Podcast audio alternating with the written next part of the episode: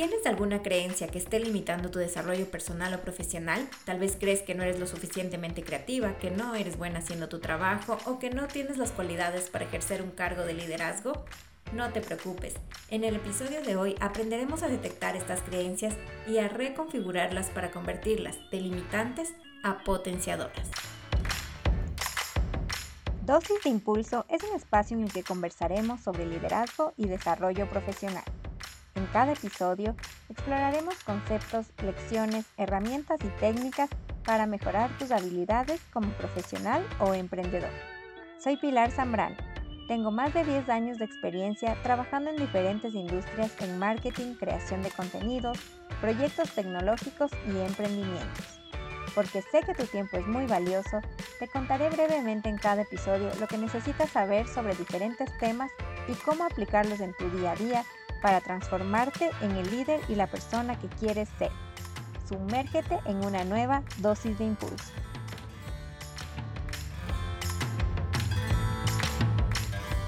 Bienvenidas y bienvenidos a un nuevo episodio de Dosis de Impulso. El día de hoy tenemos un invitado especial, es Luis Fernando Briseño, coach profesional bajo estándar de la ICF. Y el día de hoy vamos a hablar sobre creencias limitantes. Tal vez has escuchado antes de este tema, si no lo has hecho, no te preocupes que hoy justamente vamos a hablar sobre qué es, cómo podemos detectarlo, qué lo provoca y también qué podemos hacer para reconfigurarles. Bienvenido, Luis Fernando. Hola, Pili, qué gusto estar aquí. Eh, gracias por la invitación. Bueno, empecemos. Cuéntanos un poquito sobre qué es esto de las creencias limitantes. Bueno, eh, para hablar de creencias limitantes, a mí me gustaría mucho como partir de la base y determinar qué son las creencias. Las creencias es el software que opera en el pensamiento y en la mente. Nosotros, como seres humanos, tenemos el hardware, que es nuestro cuerpo, tenemos un superprocesador, que es el cerebro. Dentro del cerebro, nosotros eh, tenemos lo que es la mente, en donde opera pues todo el software. Se puede decir que las configuraciones de nuestro software están delimitadas por nuestras creencias. Y hay diferentes tipos de creencias. Eh, las más, o sea, los marcos de creencias más comunes son en primer lugar, las creencias de marco social, que son creencias infundadas en el entorno en el que nacemos. No es lo mismo un marco de creencia social de una persona que nació en Europa o en, eh, no sé, Arabia, en Asia, a el marco de creencias que tenemos nosotros los latinoamericanos. Y es más, entre una persona de Chile, de Colombia y de Ecuador, este marco también cambia. Entonces, uno es el marco de creencias generales, también infundidos en muchas sociedades, hasta por la religión y todo esto. El segundo grupo de creencias que tenemos son las creencias que son inculcadas por nuestra familia. ¿Nos puedes dar ejemplos justamente de las generales y estas otras de la familia? Claro. Un ejemplo de creencias sociales, por ejemplo, eh, a modo social, se podría hablar como un tema de no matarás, por ejemplo. ¿Sí? Ese es un marco de nuestra creencia social, no matar, por ejemplo. Y así como esta, bueno, hay muchas que, es más, rigen hasta en parte eh, a nuestra sociedad como tal. De ahí, grupo de creencias eh, familiares que nos inculcan nuestros padres, nuestros, amigos desde muy pequeños. Eh, son creencias como, por ejemplo, no sé, los niños no lloran. Una, una, creencia tan, pues tan eh, trabajada hoy en día, sabemos que eso no es cierto, pero eh, no, que si los niños eh, comen mucho azúcar, entonces se vuelven hiperactivos. Son creencias de, de, de, nuestro círculo más cercano que de una u otra forma nos las inculcan a nosotros. Y por último, tenemos las creencias que nosotros desarrollamos. Y ojo, aquí en las creencias que nosotros desarrollamos, esto viene muy atado al desarrollo del carácter de la persona y del ego de la persona.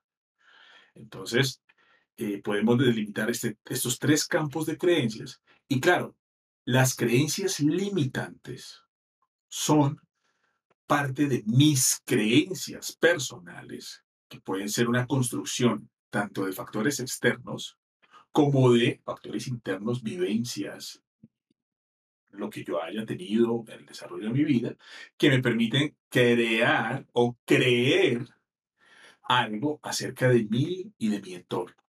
Y en las creencias personales existen dos tipos, las limitantes y las potenciadoras. En coaching no hablamos de positivas y negativas, porque no hay nada negativo per se. Es más bien una creencia que te puede llevar a sacar tu máximo potencial o te puede llevar a limitar tu potencial. Entonces ahí es como la, la, el punto de qué son las creencias limitantes. Súper interesante. O sea, podríamos decir que creencias son como que estas verdades que a veces las creemos como verdades absolutas, ¿no es cierto? O sea, que no, no las ponemos como que en tela de duda, ¿podría ser? Es correcto. Es más, si te das cuenta, eh, una discusión entre dos personas no es más que la defensa de una creencia por parte de cada uno y que muchas veces ninguno de los dos está dispuesto a ceder. Entonces, bueno, una discusión parte de eso, de que es sostener y argumentar una creencia. Y claro, las creencias eh, limitantes son algo de lo cual uno está convencido que es así. ¿Y las creencias limitantes decías que están solamente a nivel de las creencias personales o también pueden haber creencias sociales o eh, de familiares que también pueden limitar al desarrollo de la persona? Claro, o sea, desde el punto de vista social, desde el punto de vista familiar y desde el punto de vista personal, hay creencias limitantes. Por ejemplo, hay muchas eh, personas que dicen, no, es que los latinoamericanos somos tercermundistas por el desorden en el que vivimos. No importa si es una creencia limitante a marco social, si es una creencia limitante a marco eh, familiar, realmente lo que importa es el cómo impacta eso en tu vida. Entonces, de una u otra forma, sea cual sea el input de, donde viene esa creencia, pues siempre la vamos a analizar desde el punto de vista personal, porque es el cómo tú la ves y cómo tú la vives y cómo eh, delimita y, guía el comportamiento tuyo como persona, como tu yo interior y el, el impacto y el desarrollo que tienes en la sociedad. Ahora, ¿cómo podemos darnos cuenta si tenemos estas creencias que nos están afectando y justamente que nos están limitando? Bueno, mira, las creencias limitantes, a, mí me encanta eh, como tener dos metodologías que siempre me, han gustado mucho y que las he enseñado mucho en mis entrenamientos. Y la primera yo la, denomino la metodología GED y la segunda es eh, a través de una herramienta de coaching eh, que se llama la rueda de la vida. Entonces, encontrar una creencia limitante no es tan sencillo. Y uno está tan convencido de lo que cree que si un externo, o sea, otra persona, por más cercana que sea, se acerca a ti y te dice, oye, es que tú tienes una creencia limitante, eso puede generar un disgusto y, hasta un problema. O sea, se puede ganar uno un enemigo porque supuestamente uno quiere ayudar, pero estamos, estamos tocando algo que la gente, la persona cree con convicción en su corazón. Entonces, bueno, en primer lugar, tratar de evitar eh, el, juzgamiento. Pero claro, nosotros tenemos nuestro inconsciente y la parte del neocórtex, el consciente. Entonces, cuando, lo, lo, primero que hay que hacer es que la persona que quiera encontrar sus creencias limitantes tiene que ponerse la mano en el corazón y decir, estoy dispuesto a explorar mis creencias limitantes y enfrentar todo aquello con lo que me pueda encontrar. Entonces, la técnica GED nos dice que debes identificar, número uno, generalizaciones. De ahí, esas generalizaciones, buscar eh, lo que vaya en contra de la regla, ya lo voy a explicar a fondo, que es la eliminación. Y por último, el proceso de la distorsión. ¿Qué significa? Por ejemplo, si uno dice, no, es que eh, todos los hombres son iguales. Tú escuchas a una persona decir eso. O los que están escuchando el podcast, pónganse a pensar qué tipo de generalizaciones tienen. Siempre detrás de una generalización es muy probable que exista una creencia limitante. Entonces, número uno, identificamos las principales generalizaciones de nuestra vida. Y vemos, hay generalizaciones que de pronto no le pueden afectar a uno mucho, ¿sí? Como, no sé, es que todos los días en Bogotá son eh, tristes y aburridos. Son generalizaciones que, que no te afectan, pero hay otras que sí. Por ejemplo, cuando dices de pronto, no, es que yo definitivamente no nací para eso. O las personas no me ayudan en tal o cual cosa. Entonces ya son eh, generalizaciones. Una vez identificas las generalizaciones, puedes entrar a trabajar la E, que es identificar las eliminaciones. Entonces trata de explorar qué va en contra de esa creencia, o sea, en contra de la regla. Por ejemplo, es que a mí nadie me quiere. Bueno, trata de identificar quién va en contra de eso. Ah, bueno, no, a mí me quiere mi mamá o mi esposa. O, entonces trata de identificar esas, esas eliminaciones. Y el tercer aspecto recomendable es la D, que es la identificar las distorsiones cerebrales, que es de esas personas que cumplen con ir en contra de la generalización, en cuál de ellos tú estás distorsionando su comportamiento. Y estás como diciendo, no, es que él me quiere porque le interesa que yo le preste dinero. O, o sea, comienzas a justificar a estas personas que se salen de, de la regla, de la generalización. Y cuando ya identificas eso, puedes comenzar a trabajar tus creencias limitantes. La segunda forma es a través de la rueda de la vida. Una vez escuché un coach eh, y, y me llegó y me quedó muy presente una frase que dijo que es, si en la rueda de la vida, en los pilares que componen tu vida, hay una calificación que sea menor a 3, por ejemplo, en la rueda de la vida, tú identificas tus finanzas, identificas tu vida familiar, identificas tu vida social, tu vida espiritual, tu vida profesional. Si en una de esas, de 0 a 10, hay una que tenga 3 o 4, una calificación bastante baja, es muy probable, pero casi seguro, que tienes creencias limitantes en ese factor que no te permiten aumentar la calificación y tener una vida más plena. Entonces, para identificarlas, esas son como las dos metodologías que yo recomiendo. Buenísimo. Sí, me parece súper importante porque creo que todos tenemos alguna creencia ahí que nos está un poco afectando a desarrollar cierto aspecto de nuestra vida y que tenemos que empezar a hacer este trabajo también de autoconocimiento, ¿no? De, de identificar qué cosas que tal vez, como tú decías, vienen desde muy chiquitos, desde niños, que nos enseñaron nuestros papás, nuestros familiares, nuestros allegados, la misma sociedad, como tú decías, en este caso de los niños no lloran. Afortunadamente esa es una creencia que, bueno, ya la estamos cambiando las nuevas generaciones, pero el impacto que ha hecho en todas las generaciones que crecieron con esa creencia es extremadamente grande. Pero lo positivo es que podemos cambiarlas, podemos reconfigurarlas. Y ahí viene mi siguiente pregunta. Una vez que las identificamos a través de estas dos herramientas que nos mencionaste, ¿cómo podemos cambiarlas? Hay muchas formas, hay muchas formas recomendadas para poder trabajar con nuestras creencias. Ahora, si son creencias muy fuertes que paralizan tu potencial, o sea, no tanto que lo limitan, lo paralizan, es ideal recurrir a un psicoterapeuta, ¿sí? Para que te guíe en un proceso de reencuadre de creencias.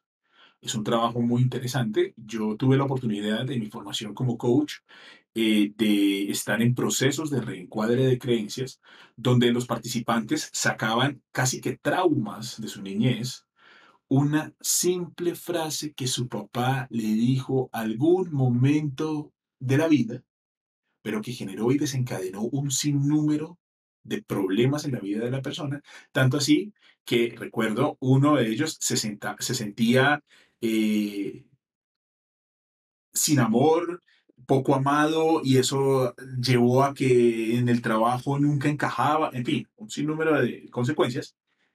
Entonces, claro, el reencuadre es como encontrar la parte positiva de esa creencia limitante y comenzar a que salga de manera natural, o sea, que tú mismo la saques.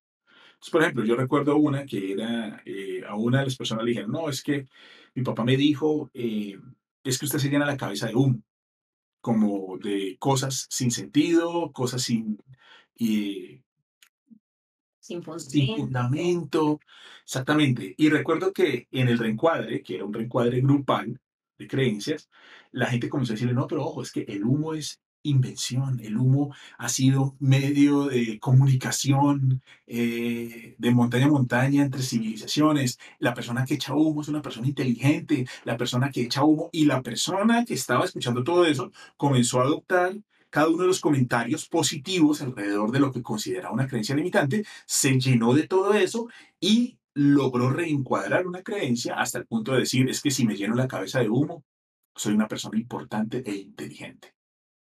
Soy diferente. ¿sí? Entonces, es, sí, totalmente. Y es, es un trabajo grupal, pero tiene que ser guiado por un profesional. Ahora, si tú identificas, y las personas que nos están escuchando, una creencia limitante, bueno, también puedes trabajarla desde tu conciencia. ¿Cómo se puede hacer eso? Bueno, ahí no eh, parecerá muy simple, pero funciona, y es la generación de mantras que contrarresten a tu, a tu creencia. Ahora, a mí me encanta, cuando hablo de creencias, eh, es analizar la estructura de una creencia. Y la estructura de una creencia es como una casa, la creencia limitante, es una casita, donde el techo es la creencia que nos limita, que es pesada, que en algunos casos es hasta dolorosa en la vida de las personas. Pero debajo de este techo hay una base que sostiene este techo, que se llama la intención positiva. Y eso es algo que nos rescata y nos puede llevar a eh, luchar y a vencer a las creencias limitantes, y es la intención positiva. ¿Qué es la intención positiva? Y por suerte la acompaña a todas las creencias limitantes por más limitante y fuerte que sea, siempre habrá una intención positiva. Y es, detrás de la queja de una creencia, ay, es que nadie me quiere, pues hay una intención positiva. ¿Cuál es? Me encantaría que me quisiera. Entonces, cuando tú logras encontrar la intención positiva de tu creencia, ¿qué es lo que a ti te gustaría? Después de eso, siempre la creencia limitante se sostiene sobre unas columnas de la casa que son argumentos y debajo de los argumentos está el piso, que es, eh, sí, los valores de la persona. Entonces, cuando tú identificas tu creencia, conoces o logras determinar tu intención positiva, te das la oportunidad de identificar cuáles son estas supuestas columnas que están sosteniendo la creencia. Entonces, con la intención positiva, tú puedes comenzar a trabajar en derribar esas columnas para que la creencia limitante caiga. Entonces, trabajar la intención positiva es algo importante. O sea, hacer consciente que la intención positiva es lo que yo anhelo en mi vida. El problema es que las personas que tenemos creencias limitantes nunca nos interesamos en identificar el fondo de la intención positiva, por ende nos acostumbramos a vivir en el dolor con esa creencia en el día a día. Entonces, teniendo presente esto, la segunda alternativa que quería proponer, que funciona mucho, es crear mantras construidos a través de la intención positiva que te ayuden a auto eh, reformular tu creencia limitante para que a través de repeticiones puedas decirle al cerebro, ojo, no me bloquees y no me engañes. Ahora, muchas veces, ¿por qué salen creencias limitantes? Como digo, no todas las creencias limitantes son malas, porque el cerebro humano se encarga de cuidarnos, de asegurar nuestra supervivencia. Y el cerebro humano, para asegurar nuestra supervivencia, muchas veces nos pone en zona de confort. Y cuando la persona trata como de salirse de esa zona de confort, a, cumplir nuevas metas, a vencer retos, el cerebro lo que hace es que trata muchas veces de crear ciertas creencias que lo limitan para salvaguardarte. Y, es algo natural. Para tenerte en zona de confort porque te quiere cuidar. O sea, el cerebro no es malo, pero él te quiere cuidar.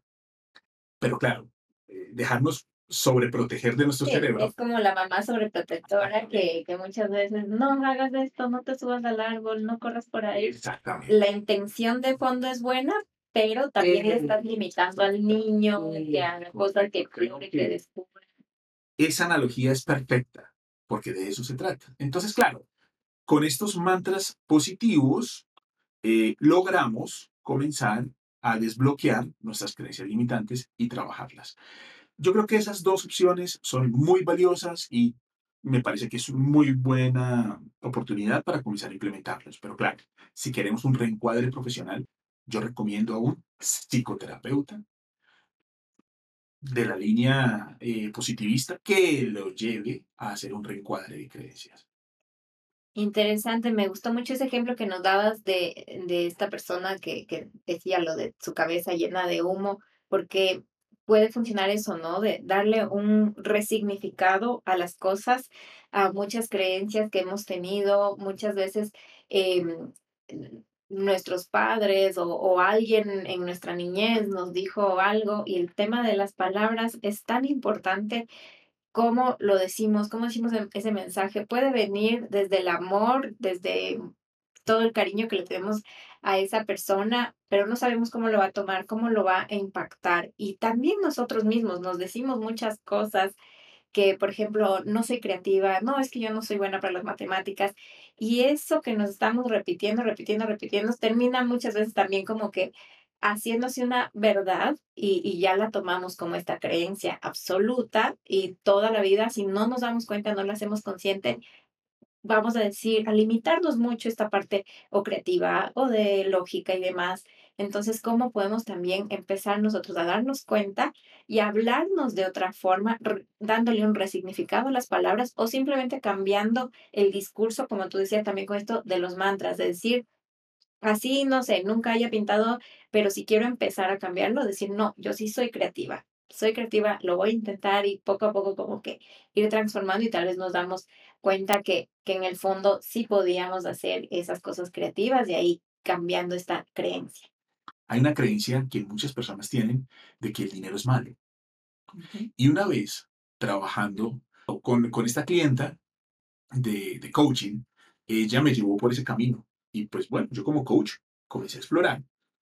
Y eh, ella analizaba que el problema que ella tenía con el dinero, o sea, que sentía que el dinero era malo, fue porque una vez, cuando ella era niña, tomó una moneda de 50 centavos de la mesa que había dejado su papá y ella comenzó a verla y el papá llegó y la regañó, la reprendió y le pegó en la mano y le dijo que nunca cogiera el dinero.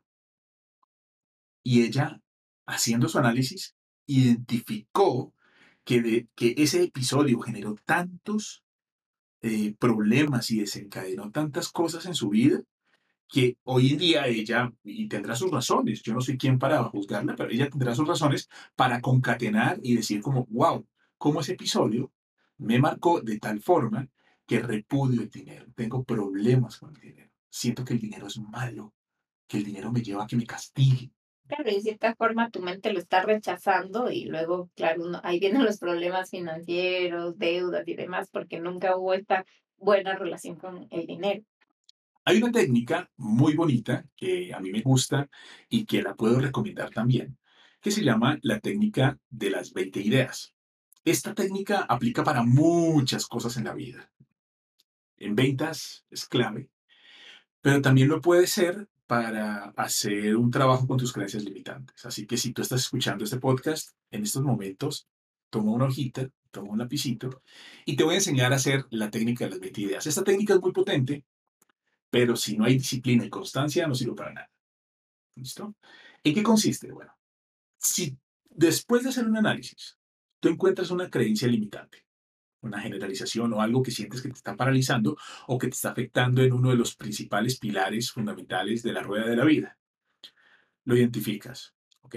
Supongamos, no, es que yo vivo sin dinero. Vivo sin dinero, eh, me hace falta la plata, algo pasa, algo está mal en ese aspecto de mi vida. Entonces, lo que tú puedes hacer es como, bueno, ¿cuál es la intención positiva? Pues, si me estoy quejando de esto es porque quiero dinero. Entonces, tú planteas eso que quieres, eso que anhelas en forma de pregunta, con un ¿qué puedo hacer?